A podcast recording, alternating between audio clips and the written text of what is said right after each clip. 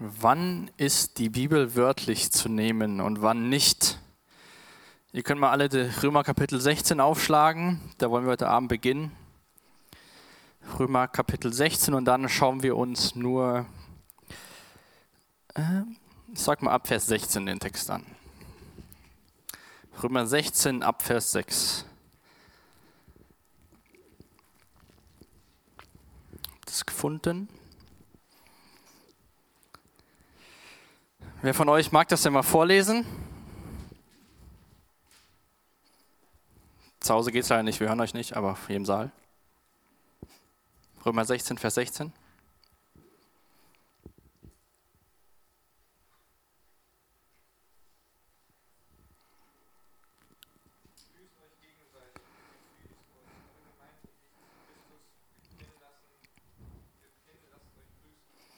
Genau, grüßt euch einander mit einem Kuss. Also, was habt ihr heute Abend gemacht? Als ihr hier reingekommen seid? Habt ihr euch mit einem heiligen Kuss begrüßt? Warum nicht? Das ist jetzt die Frage, ne? warum nicht? Wann ist die Bibel wörtlich zu nehmen und wann nicht? Müssen wir aufgrund der heutigen Umstände nicht ganz anders, die Bibel ganz anders betrachten als zur damaligen Zeit? Gottes Wort, die Bibel wurde ja vor vielen Jahren geschrieben von verschiedenen Autoren und die Kultur und die Welt war damals ganz anders, als wir sie heute kennen. Und jetzt ist dieses alte Buch, Gottes Wort, ein Buch, was wir heute aufschlagen, von dem wir lernen. Und die Frage ist ja zu Beginn für mich erstmal bei der Frage, ist die Bibel überhaupt noch alltagsrelevant? Ähm, wenn die Frage ist, sollte man sie wörtlich nehmen, sollte man überhaupt noch auf die Bibel hören, auf Gottes Wort?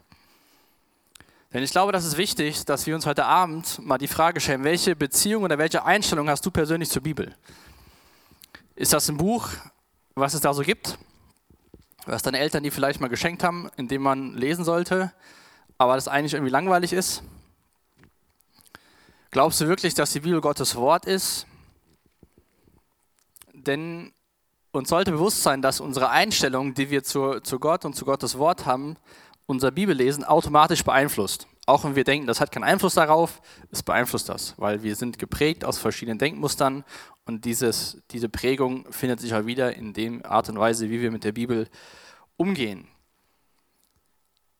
Denn Gott hat ja mit der Bibel, mit dem, was er da aufschreiben lassen hat durch Menschen, hat er ja ein Ziel verfolgt. Und ähm, ihr könnt euch mal vielleicht daran zurückerinnern. Ich unterstelle jetzt mal, dass jeder schon mal einen Brief bekommen hat. Und ähm, wenn du einen Brief bekommst, dann ist es ja offensichtlich, dass du der Empfänger bist. Ja? Manche Briefe kriegt man, ähm, weil man Rechnung bezahlen muss, andere Briefe schreiben einem nette Menschen.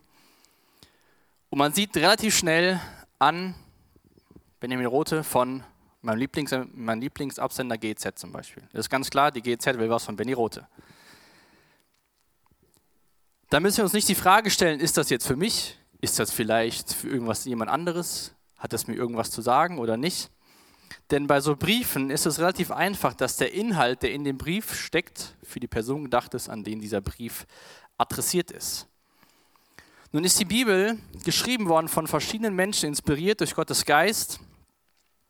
Und auch bei den Büchern und auch im Neuen Testament bei den Briefen gibt es ja auch immer wieder einen Absender und einen Empfänger, einen Autor und Menschen, die diese Briefe oder diese Bücher gerichtet sind. Zum Beispiel der Paulus hat zwei Briefe an den Timotheus geschrieben, der hat, einen Brief, hat weitere Briefe geschrieben an die Philippa. Da ist Paulus der, Absen äh, der Autor, der Absender und Timotheus bzw. die Philippa sind die Empfänger. Aber nun treffen wir uns ja auch freitagsabends, schlagen die Bibel auf und gucken, was die Bibel uns zu sagen hat. Obwohl wir gar nicht da steht, liebe Menschen, am 20.11.20 diese Worte sind für euch geschrieben, sondern wir schauen das, was Paulus zum Beispiel an die Römer hier geschrieben hat. Grüßt euch mit einem heiligen Kuss. Sollte man doch eigentlich meinen, wir müssten das heute noch machen. Gottes Wort ist Gottes Offenbarung an die Menschen. Und natürlich gab es Erstempfänger und Erstadressaten, aber Gottes Wort ist zeitlos. Und der Paulus schreibt an dem Brief an den Thessalonicher in Kapitel 2, Vers 13, dass es ihm wichtig ist, dass die Menschen auch Gottes Wort und die Botschaft auch als dieses aufgenommen haben und nicht als ein Wort oder eine Lehre von Menschen. Und ich lese uns mal diesen Vers vor aus 1. Thessalonicher 2, Vers 13. Im Übrigen danken wir Gott immer wieder dafür, dass ihr die Botschaft, die wir euch in seinem Auftrag verkündeten, als das aufgenommen habt, was sie tatsächlich ist. Das Wort Gottes und nicht eine Lehre von Menschen.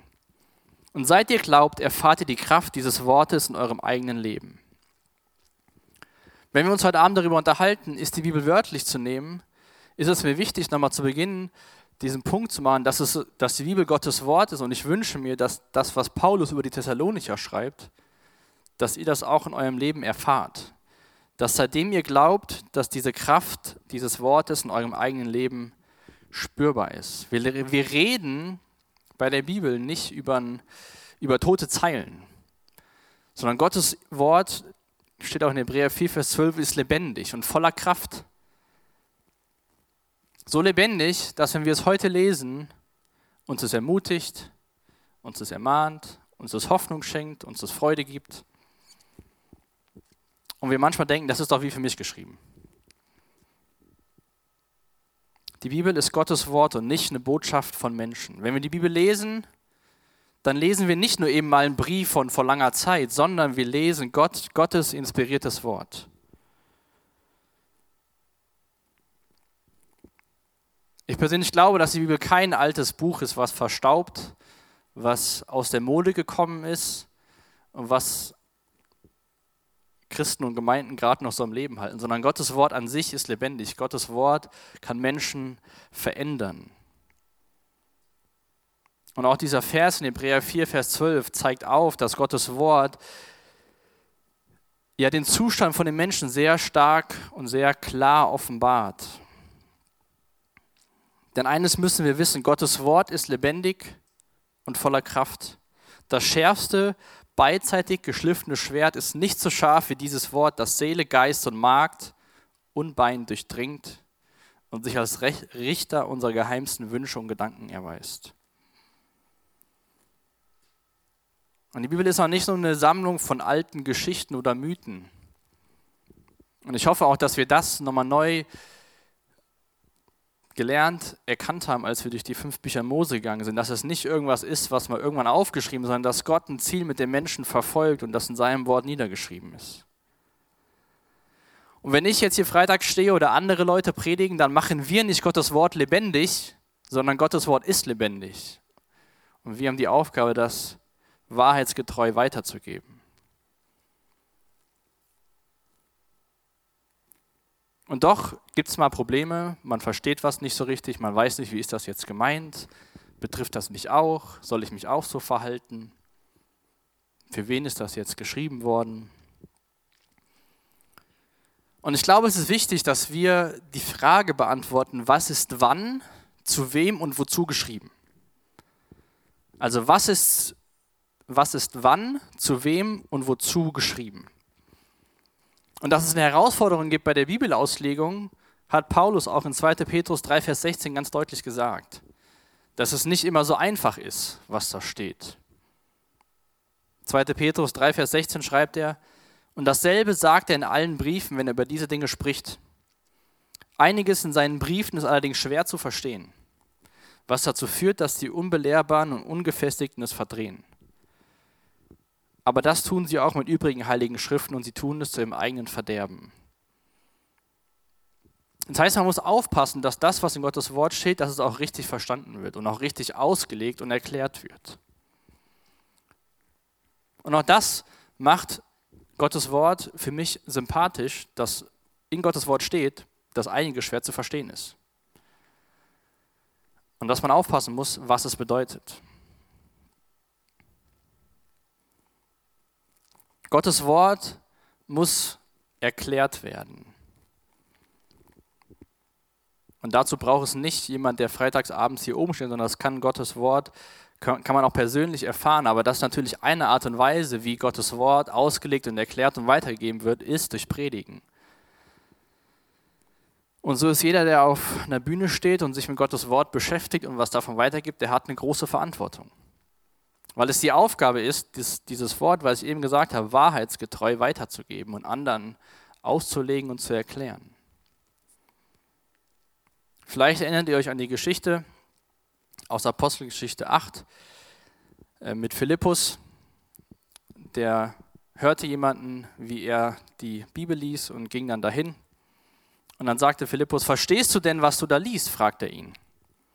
Wie kann ich verstehen, wenn es mir niemand erklärt, erwiderte der Mann. Und er bat Philippus aufzusteigen und sich zu ihm zu setzen. Also wie lesen wir, wie versteht man die Bibel jetzt richtig?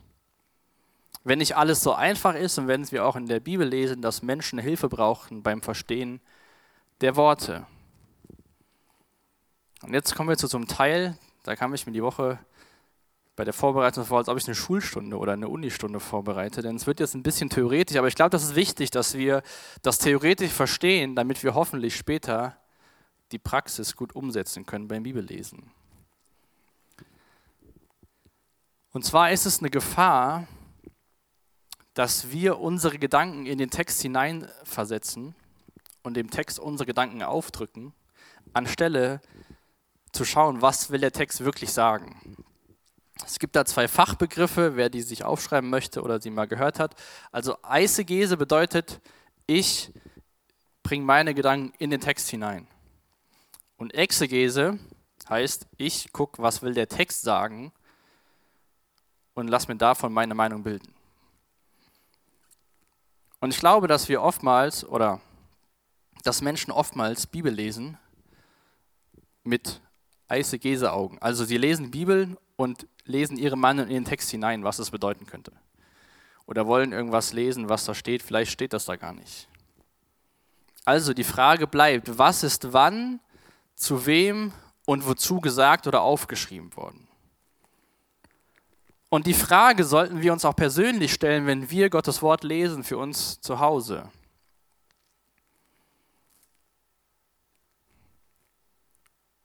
Wer kennt das? Man schon mal denkt, ich habe meine Bibel gelesen und dann denkt man so, ach, heute habe ich gar nichts mitgenommen aus der stillen Zeit oder aus dem Bibellesen. Und das ist auch total menschlich, das geht mir auch manchmal so. Und ich glaube, dass das auch, ja, dass wir dann auch quasi, wir nehmen die Bibel in die Hand und wollen wissen, was sagt Gott zu mir. Aber in allererster Linie ist Gottes Wort eine Offenbarung über sein Wesen, wer er ist und was er mit den Menschen vorhat. Das heißt, die Bibellesen dient auch dazu, Gott besser kennenzulernen. Sein Wesen, sein Charakter, wie er mit Menschen umgeht, wie Jesus auf dieser Erde war und wie er Geschichte schreibt. Und ich habe hier eben kurz dieses Beispiel schon genannt, wenn man persönlich einen Brief bekommt. Wenn ich jetzt heute Laura einen Brief schreibe, und in ihr gebe, dann sollte sie sich nicht fragen, ist der Text jetzt für mich oder für jemand anderen? Und sie darf sich fragen, was hat der Text mir zu sagen, weil ich habe ja an Laura einen Text geschrieben. Das ist ein direkter Brief von mir an Laura. Aber was passiert jetzt, wenn der Brief schön aufbewahrt wird, für zehn Jahre in der Schublade liegt und dann unsere Kinder oder Kind den Brief lesen? Würden die Kinder alles so verstehen, was ich zu Laura meinte heute am 20.11.20? Oder bräuchten die Leute, das Kind, andere Personen, die den Brief lesen, etwas Hintergrundinformationen? Wie kam es zu dem Brief? Vielleicht entschuldige ich mich für irgendwas, was gestern passiert ist, und die Leute fragen sich, wieso schreibt denn der Benny so einen Brief an die Laura? Das heißt, es ist wichtig, dass wir Informationen bekommen, die zum Kontext und zur, zum Umfeld des Briefes gehören, als er geschrieben worden ist. Und das ist die Herausforderung auch für uns beim Bibellesen und auch für die Leute, die predigen, für die Ausleger, dass wir schauen, wie war die Situation damals, was war die Intention von dem Schreiber und was bedeutet das für uns heute.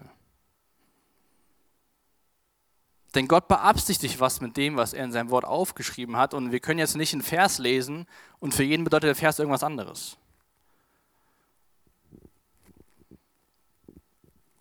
Von daher muss man sich mit der, mit der Historie, mit der Geschichte und den kulturellen Gegebenheiten des Textes, der Zeit befassen. Wie in dem Beispiel mit dem Brief müssen die Menschen in 20 Jahren sich in diese Zeit von heute versetzen, um zu verstehen, 100% verstehen, was ich Laura geschrieben habe. Nur jetzt ist das bei der Bibel schon ein bisschen längere Zeit, teilweise 2000 Jahre, die wir uns zurückversetzen müssen, um zu verstehen, was damals die für eine Kultur war, was da für Sitten herrschten, was da ganz normal war für Menschen, was unnormal war, was vielleicht für heute, für uns ganz normal ist, gab es damals gar nicht. Wir lesen ja nirgends in der Bibel, öffne die Bible-App auf deinem Tablet und dann gehe mit den Fingerabdrücken da und dahin.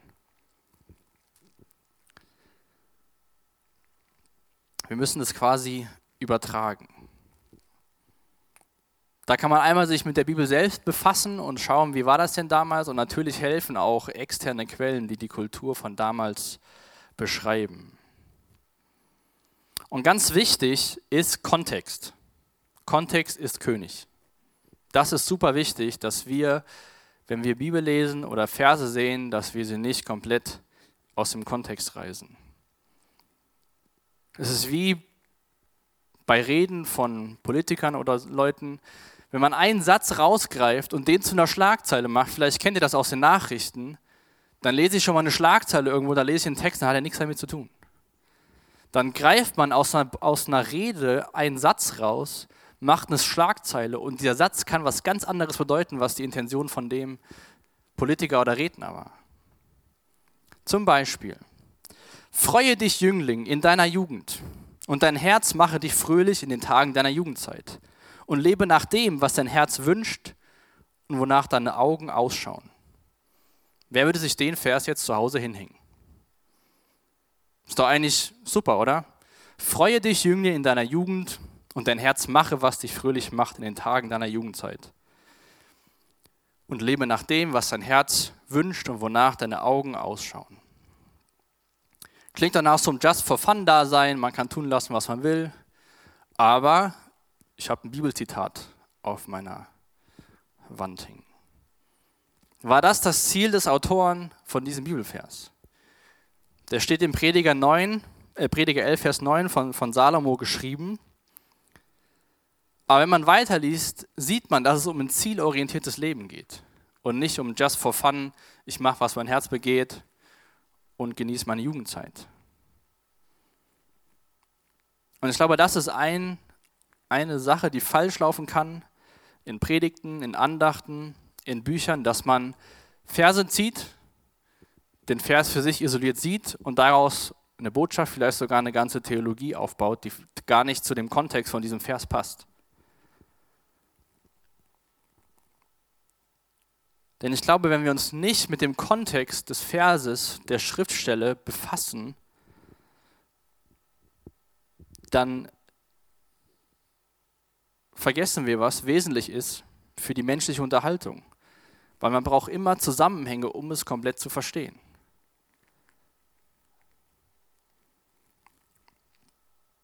Durch eine gute Analyse von dem Kontext kann man vielleicht Widersprüche quasi Widersprüche widersprechen. Und dann gibt es auf einmal keine Widersprüche mehr, weil man sich mit dem Ganzen befasst hat. Und auch die Bibel ist ja nicht ein Buch für sich und dann gab es dann wieder ein Buch, sondern ich hoffe auch, dass das war auch ein, ein, einer meiner Wünsche, dass wir sehen durch die fünf Bücher Mose, dass die Bibel Gottes Wort ist, dass die Bibel eine Geschichte mit Gott, mit dem Menschen ist, wo es im Endeffekt komplett um Jesus geht, wie er die Menschen rettet. Auch die Bibel ist ein komplettes Werk und muss als Ganzes gelesen werden. Und eigentlich ist das ja ganz normal, oder dass wenn man einen Brief liest, einen Brief bekommt, dass man erstmal komplett liest, bevor man sich ein Bild macht. Nur wir Christen schaffen es schon mal, uns Verse aus der Bibel rauszunehmen und dann auf die Verse bauen wir eine komplette Theologie und vielleicht passt das gar nicht zu dem, was der Autor sagen wollte. Und dann auf einmal sitzt man hier in 2020 und keiner küsst sich mehr beim Begrüßen. Ganz komisch. Was gibt es für Arten von Kontexten, mit denen wir uns beschäftigen sollten, wenn wir wirklich verstehen wollen, was die Bibel sagt? Da gibt es einmal den unmittelbaren Kontext. Das habe ich gerade schon so ein bisschen erklärt mit dem Vers aus Prediger 11, dass man schaut, was steht davor, was steht dahinter und nicht nur ein Vers rauspickt. das ist relativ schnell zu greifen, dass man zumindest mal das Kapitel liest. Besser ist noch, man liest sich das ganze Buch durch. Zum Beispiel, wenn man Fragen hat zu einem Vers aus dem Philipperbrief, liest man den ganzen Philipperbrief und findet, ah, das ist der Kontext von dem Brief, der ist von Paulus im Gefängnis geschrieben worden. Dann macht dieses Freut euch alle Zeit nochmal eine ganz andere Bedeutung. Macht euch um nichts Sorgen. Ah, da schreibt Paulus aus dem Gefängnis, man soll sich um nichts Sorgen machen, obwohl der Typ im Gefängnis sitzt. Krass. Was kann das für mich bedeuten? Manchmal formulieren die Autoren der Bibelbücher auch sozusagen ein Ziel. Das sieht man im Johannesevangelium. Ganz am Ende lesen wir, wie Johannes aufschreibt. Auch viele andere Zeichen hat nun zwar Jesus vor den Jüngern getan, die nicht in diesem Buch geschrieben sind. Das heißt, Johannes hat gar nicht alle Wunder und Zeichen von Jesus aufgeschrieben. Aber diese, die aufgeschrieben sind, sind aufgeschrieben, damit ihr glaubt, dass Jesus der Messias ist, der Sohn Gottes, und damit ihr durch den Glauben das Leben habt in seinem Namen. Das heißt, das Johannesevangelium ist dafür aufgeschrieben worden, dass Menschen daran glauben, dass Jesus der Messias ist, Gottes Sohn, dass man durch Glauben gerettet wird.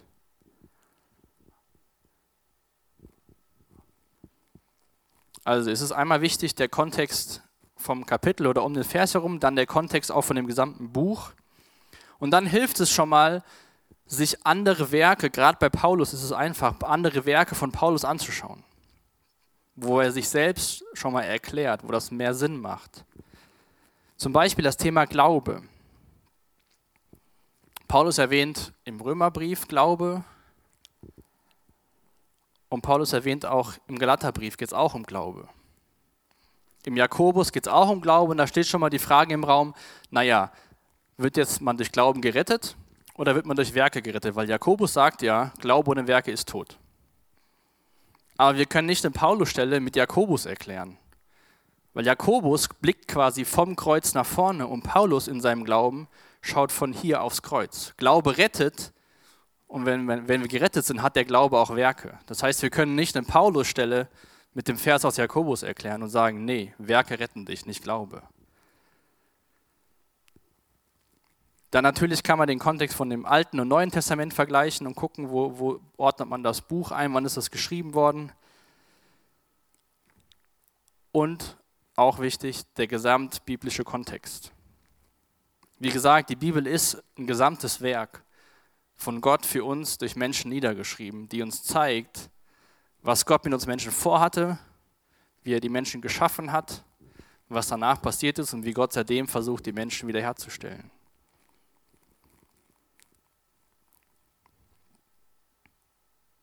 Es gibt eine, einen roten Faden in der Bibel und gerade dieses Bibelprojekt, die Videos und auch den Leseplan kann ich super empfehlen für sowas, um mal ein gesamt, gesamtes Bild von der Bibel zu bekommen. Vielleicht wäre das was, wenn du Fragen dazu hast für nächstes Jahr, im Januar damit anzufangen. Vielleicht gibt es mehrere, die das machen wollen. Dann können wir das gemeinsam machen, im Januar anzufangen und im einen Jahr durch die Bibel zu lesen mit Erklärvideos. Und dann bekommt man ein super Bild von der gesamten Bibel, von dieser einen Geschichte, bei der es um Jesus Christus geht.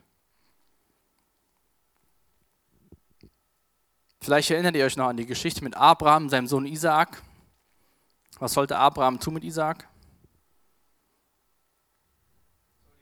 sollte ihn opfern. Wir wissen auf der einen Seite, Abraham war alt, sie waren froh, dass sie überhaupt Kinder hatten. Aber wenn wir die Geschichte davor wissen, wissen wir auch, dass Gott Abraham verheißen hat, dass durch Isaak er viele Nachkommen haben wird. Das heißt, wir müssen nicht die Hände über dem Kopf zusammenschlagen, wenn wir die Stelle lesen in Genesis 22, wieso opfert da ein Mann seinen Sohn, sondern wir wissen, Abraham hat im Glauben gehandelt, weil Gott ihm verheißen hat, es werden Nachkommen kommen und er hat Gott vertraut. Er war nicht ein komischer Vater, der seinen Sohn da auf den Altar legt. Und dann kann man noch einen Kontext finden über die verschiedenen Heilszeiten. Was meine ich damit? Es gibt eine heilsgeschichtliche Einordnung in der Bibel. Das heißt, man kann immer so sehen, wie Gott in verschiedenen Epochen mit Menschen gehandelt hat. Zum Beispiel gibt es einmal, das erste ist die Zeit der Schöpfung. Dann gibt es die Zeit im Garten Eden, bis vor den Sündenfall. Dann gab es den Sündenfall und dann gab es einen Bund mit Noah. Dann gab es eine Zeit von dem Noah-Bund bis Abraham und von Abraham bis zum Berg Sinai, wo das Volk Israel die Gesetze bekommen hat. Und dann gibt es einen ganz langen Zeitraum von dem Berg Sinai bis zu Jesu kommen. Und da sieht man schon, wenn man sich das mal vor Augen führt, wie viele von diesen Einteilungen es am Anfang von unserer Bibel gibt und wie lange diese Epoche ist von, Aber, von vom Sinai-Bund bis zu Jesu kommen, als er Mensch wurde. Dann gab es eine Zeit von Jesu Erdenleben, wo er auf der Erde war, wo er Mensch war, wo er mit Menschen geredet hat, interagiert hat. Dann gibt es eine Zeit, wo Jesus auferstanden war, im Himmel war aber der Heilige Geist noch nicht da war, also die Zeit zwischen Auferstehung und Pfingsten. Dann gibt es unser Zeitalter von Pfingsten bis Jesus uns nach Hause holt. Und auch das ist wichtig zu verstehen, in welchem Zeitraum ist das denn geschrieben worden? War das eine Sache, wo Gott mit Noah und Abraham da einen Bund geschlossen hat? Gab es die Gesetze am Sinai und dann hat Gott diese ganzen Gesetze, für was gab es die? die haben wir uns ja angeschaut in 3. Mose, nicht alle Gesetze, aber den Sinn davon, dass die Gesetze geregelt haben, wie Gott oder wie das Volk mit einem heiligen Gott leben konnte. Natürlich ist das für uns jetzt anders, dadurch, dass wir, jeder einzelne Christ, jeder einzelne Jesusbekenner den Heiligen Geist hat.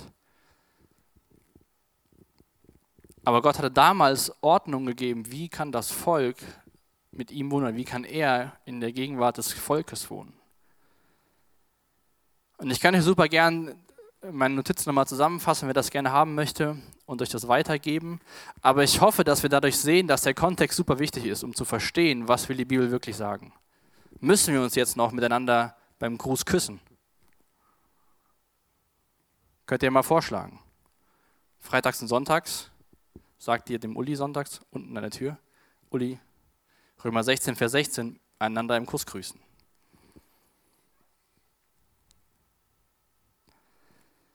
Weil Kontext hilft uns zu verstehen. Und dann ist halt die Frage, was ist zeitlich bedingt von den Sachen, die in Gottes Wort stehen und was sind zeitlose, gültige Anweisungen. Und dazu möchte ich uns ein paar Bibelverse vorlesen. Ihr könnt euch gerne in eure Notizen die Verse aufschreiben, aber ich lese die primär dazu, dass wir mal ein Bild davon bekommen, was ist zeitlos und was ist zeitlich bedingt. Das erste ist in Exodus 20, also 2. Mose 20 ausschnittsweise Verse 12 bis 17. Ehre deinen Vater und deine Mutter, damit deine Tage lange wären, in denen du das Land, das der Herr dein Gott dir gibt, du sollst nicht töten, du sollst nicht Ehe brechen, du sollst nicht stehlen, du sollst gegen deinen Nächsten nicht als falscher Zeuge aussagen, du sollst nicht das Haus deines Nächsten begehren, du sollst nicht begehren die Frau deines Nächsten, noch seinen Knecht, noch seine Magd, weder sein Rind noch sein Esel noch irgendetwas, was seinem Nächsten gehört. Sollst deinen Vater und deine Mutter ehren, du sollst nicht töten. Wer würde sagen, das hat keine Gültigkeit mehr? Sollst nicht stehlen, sollst nicht falsch aussagen und du sollst nicht neidisch sein. Das war Anweisungen für das Volk Israel, aber das sind ja allgemeine Anweisungen, wo keiner von uns sagen würde, nee, das also stehlen, das war damals für das Volk Israel, das ist nicht mehr für mich. Neues Testament, 1. Thessalonicher 5, Vers 16. Freut euch, was auch immer geschieht. Lasst euch durch nichts vom Gebet abbringen. Dankt Gott in jeder Lage. Das ist es, was er von euch will und was er euch durch Jesus Christus ermöglicht hat. War das nur für die Thessalonicher von Paulus aufgeschrieben worden? Freut euch, was auch immer geschieht. Lasst euch durch nichts vom Gebet abbringen. Betet unablässig. Dank Gott in jeder Lage. Ich glaube, auch das ist nicht kulturabhängig. Wir müssen uns nicht gucken, ah, damals war die Kultur so, hm, okay. Nee, ich glaube, das funktioniert heute nicht mehr. Sondern das ist eine Aussage, die ist kulturunabhängig. Wir können uns immer freuen. Egal ob in Deutschland, in Asien, in Afrika, in Amerika, in der Großstadt, auf dem Land, Wir dürfen immer beten, wir können immer beten und wir können Gott immer Danke sagen. Wie gesagt, Römer 16, Vers 16 habe ich schon oft genug gesagt. Heute Abend mit dem Kuss. Und wir machen gleich zum Abschluss ein Beispiel, wie man so einen Kontext erarbeiten kann. Denn vorweggegriffen, damals war das üblich, sich so unter Familien zu begrüßen. Und Paulus wollte damit ausdrücken, dass wenn ihr euch als Gemeinde versammelt, begrüßt euch herzlich, nehmt einander als Familie an und schließt keinen aus. Das ist die Kurzerklärung von diesem Vers 16, was das bedeutet. Das heißt, wie wir es hier gemacht haben, man umarmt sich, man begrüßt sich, man ist herzlich miteinander, wie man seine Familie begrüßt. Das heißt, wir müssen uns sonntags und freitags nichts küssen. Wir sind weiter biblisch, wenn wir uns ganz herzlich begrüßen.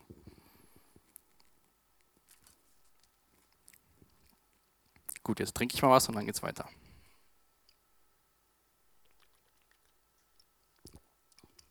Ihr dürft mal aufschlagen, 1 Timotheus 2, Vers 8. Dann nehmen wir uns das mal ein Beispiel an den Versen und gehen das mal durch, wie man diese Verse gut einordnen kann. 1 Timotheus 2, die Verse 8 und 9. Ich will nun, dass die Männer an jedem Ort beten, indem sie heilige Hände aufheben, ohne Zorn und zweifelnde Überlegungen. Ebenso auch, dass die Frauen sich in anständiger Haltung mit Schamhaftigkeit und Sittsamkeit schmücken, nicht mit Haarflechten und Gold oder Perlen oder kostbarer Kleidung.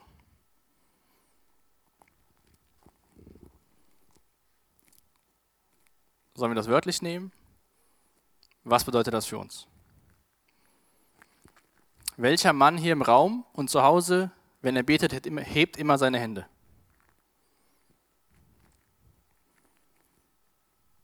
Und wer von euch Mädels trägt schon mal Schmuck und gute Kleidung? Also ihr dürftet euch, glaube ich, melden. Es gibt es ja auch christliche Gemeinschaften, die zum Beispiel das sehr wörtlich nehmen. Die auf allen Schmuck verzichten, und da ganz anders umgehen, wie wir heute Abend, die wir hier sitzen. Zum ersten Teil, die Männer sollen heilige Hände heben. Ich will nun, dass die Männer an jedem Ort beten, indem sie heilige Hände aufheben, ohne Zorn und zweifelnde Überlegung. Jetzt ein bisschen zu dem antiken Kontext. Lese ich uns Verse vor, ihr könnt euch gerne die Notizen machen, aber ich kann euch das auch nachher alles geben. 1. Könige 8, Vers 22. Und Salomo trat vor den Altar des Herrn angesichts der ganzen Versammlung Israel und er breitete seine Hände zum Himmel aus. Später 1. König 8, Vers 54. Und es geschah, als Salomo geendet hatte, dieses ganze Gebet und Flehen an den Herrn zu richten, stand er auf vor dem Altar des Herrn vom Beugen seiner Knie, indem er seine Hände zum Himmel ausgebreitet waren. Jesaja 1, Vers 15. Und wenn ihr eure Hände ausbreitet, verhülle ich meine Augen vor euch. Selbst wenn ihr das Gebet vermehrt, höre ich nicht, eure Hände sind voll Blut. Klagelieder, hebe deine Hände zu ihm hervor, empor für die Seele deiner Kinder. Lasst uns unser Herz samt den Händen erheben zu Gott im Himmel. Und dann noch aus Nehemiah 8, Vers 6. Und Esra pries den Herrn, den großen Gott, und das ganze Volk antwortete, Amen, Amen. Wobei sie ihre Hände emporhoben und sie sich verneigten und warfen sich vor dem Herrn nieder mit dem Gesicht zur Erde.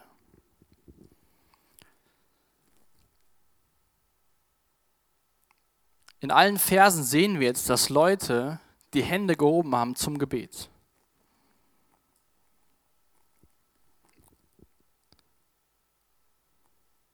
Und wir lesen jetzt nicht so eine Hand, zwei Hände ausgestreckt zusammen, sondern dieses Händeheben war eine Art auszudrücken, man betet.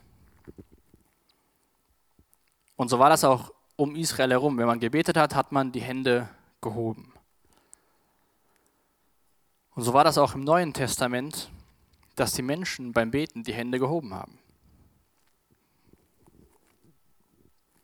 Also geht es Paulus jetzt darum, dass die Männer unbedingt die Hände heben? Schauen wir mal weiter. Er beschreibt, Paulus beschreibt hier heilige Hände.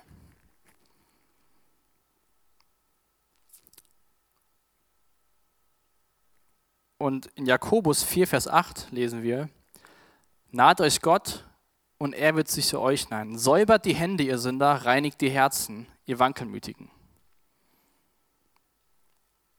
Matthäus 5, Vers 23 und 24. Wenn du nun deine Gabe zum Altar bringst und dich dort erinnert, dass dein Bruder etwas gegen dich hat, so lass deine Gabe dort vor dem Altar und geh zuvor hin, versöhne dich mit deinem Bruder und dann komm und bring deine Gabe dar. Also Jakobus sagt, reinigt euch, säubert die Hände. Bei Matthäus geht es darum, dass die Person, bevor sie anbetet, wenn ihr da was in den Kopf kommt, was nicht in Ordnung ist, soll sie hingehen und das in Ordnung bringen. In Jesaja lesen wir, Jesaja 1, die Verse 15 und 16. Und wenn ihr eure Hände ausbreitet, verhülle ich meine Augen vor euch. Selbst wenn ihr das Gebet vermehrt, höre ich euch nicht. Eure Hände sind voll Blut. Wascht euch, reinigt euch, schafft mir die Schlechtigkeit eurer Handlungen aus den Augen, hört auf, Böses zu tun. Eure Hände sind voll Blut. Der erste, die ersten Verse dienten dem Kontext und hier beschäftigt man sich jetzt mit, was bedeutet heilige Hände. Im Endeffekt geht es darum, dass man erst das Leben in Ordnung bringt, Buße tut, bevor man Gottesdienst feiert. Wir sehen hier, dass heilige Hände oder böse Hände oftmals auf die Lebens- oder auf die Lebensweise der Menschen zu schließen lässt. Wo Gott hier sagt, eure Hände sind voll Blut, wenn ihr sie ausbreitet zum Gebet. Also geht es Paulus jetzt nicht primär darum, dass Männer unbedingt immer die Hände hochheben, wenn sie beten, sondern Paulus geht es darum, dass wenn gebetet wird, dass man sein Leben in Ordnung hat, dass man Buße getan hat und sich Gott naht, wenn man, indem dass man sich reinigt. Jetzt könnte man aber auch sagen, immer wenn wir beten, heben wir die Hände.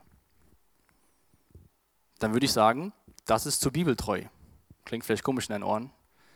Aber wir müssen nicht immer die Hände heben, wenn wir beten.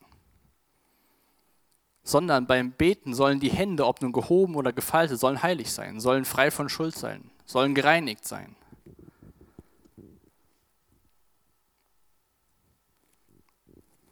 Das ist nur mal ein Beispiel, dass es nicht, nicht der Sinn und Zweck von allen Versen der Bibel ist, dass wir das einfach nachahmen, so wie es da steht, sondern wir müssen uns mit dem, mit dem Text, mit dem Kontext, mit dem Autor, mit den Empfängern beschäftigen, um zu verstehen, was bedeutet das.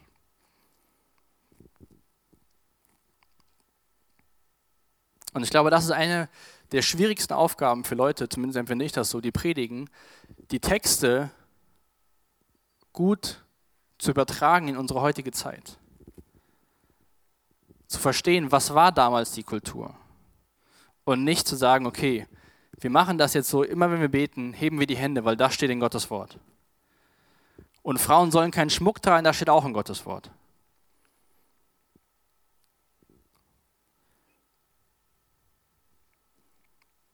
Was wären wir dann für Menschen? Dann wären wir zu Leuten, die, wo Leute drauf gucken und sagen, was machen die denn da? Die leben ja ganz komisch.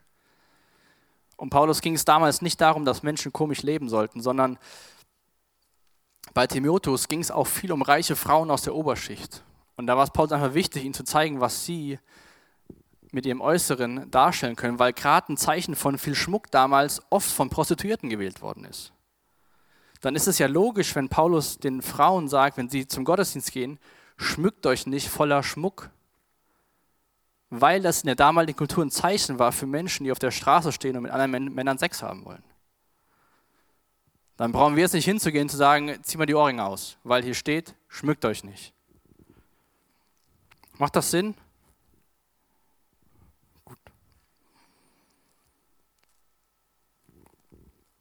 Deswegen, wann ist die Bibel wörtlich zu nehmen, wann nicht, kommt ganz drauf an. Da gibt es keine pauschale Antwort drauf, sondern wir müssen uns immer mit Gottes Wort beschäftigen, herausfinden, was für ein Umfeld, was hat das zu sagen, ist das zeitlos, ist das zeitbedingt. Und jetzt kann man sagen, oh, das ist ja gar nicht so die Antwort, so, so oder so ist es. Ja, ist nicht so, aber ich wünsche mir, dass jeder von uns sich vielleicht daher beim Bibellesen noch mehr mit Gottes Wort beschäftigt und zu, und zu forschen, was will denn Gott damit sagen? Was war die Intention von Paulus, als er es an die Thessalonicher geschrieben hat? Kann ich es einfach so übertragen oder muss ich mich damit beschäftigen, was das bedeutet? Und ich will uns zum Ende aus Psalm 119 Verse vorlesen, weil auch der Psalm 119 zeigt uns ganz deutlich, wie dieser Psalmist so wunderbar und begeistert von Gottes Wort ist. Und das wünsche ich mir für uns, dass wir Gottes Wort wertschätzen, dass wir Gottes Wort lieben und darin forschen. Gemeinsam, allein, dass wir Fragen stellen und dann gucken, was wollte Gott damit sagen. Und ich lese mal vom Psalm 119 ab Vers 9. Wodurch hält ein junger Mensch seinen Lebensweg frei von Schuld? Indem er sich nach deinem Wort her richtet. Von ganzem Herzen habe ich dich gesucht. Lass mich nicht von deinen Geboten abirren. Auch bewahre ich im Herzen, was du gesagt hast, um nicht gegen dich zu sündigen. Gepriesen seist du, Herr, lehre mich, deinen Bestimmungen zu folgen. Ich selbst will weiter erzählen, welche Rechtsentscheidung du ausgesprochen hast. Es erfüllt mich mit Freude, den Weg zu gehen, den du als richtig bezeugst. Darüber bin ich glücklicher als über alles, was man besitzen kann. Gerne denke ich über deine Ordnung nach. Achten will ich auf die Wege, die du vorgegeben hast. An deinen Bestimmungen habe ich große Freude. Dein Wort will ich niemals vergessen. Was macht der Psalmist? Der, der drückt seine Haltung Gottes Wort gegenüber aus. Der ist dankbar für Gottes Wort. Er will danach wandeln. Wodurch hält ein junger Mensch seinen Lebensweg frei von Schuld, indem er sich an Gottes Wort hält? Das wünsche ich mir wirklich für dich, dass du anfängst, tiefer in Gottes Wort zu graben, nicht einfach einen Vers zu nehmen und sagen, ja, das ist, bedeutet jetzt das, sondern zu gucken, was steht drumherum, was bedeutet das, was war die Intention? Und dann hoffentlich, dass du solche Verse wie der Psalmist aufschreiben kannst, also sagst, hey Gott, ich liebe dein Wort, ich liebe die Bibel, gib mir mehr davon, ich will das nutzen für mein Leben als Richtweg. Es macht mir Freude darin zu forschen, danach zu leben, weil ich weiß, dass es mir Gutes tut. Gottes Wort ist so wunderbar und kostbar. Und es ist nicht alles einfach. Das beschreibt die Bibel selbst über sich. Aber ich will dich wirklich einladen, heute Abend zu forschen, zu suchen. Und dann bete ich dafür, dass du diese gleiche Begeisterung bekommst wie der Psalmist in 219. An deinen Bestimmungen habe ich große Freude, dein Wort will ich niemals vergessen. Das ist so wichtig für euer Leben. Ihr könnt so viel lernen in der Schule, in der Uni, auf der Arbeit, das bringt euch im Leben ein Stück weit weiter und macht euch, macht euch froh oder gibt euch Geld. Aber Gottes Wort ist so gut für dein Leben. Und das ist wirklich mein Wunsch, dass du das persönlich ganz neu erkennst.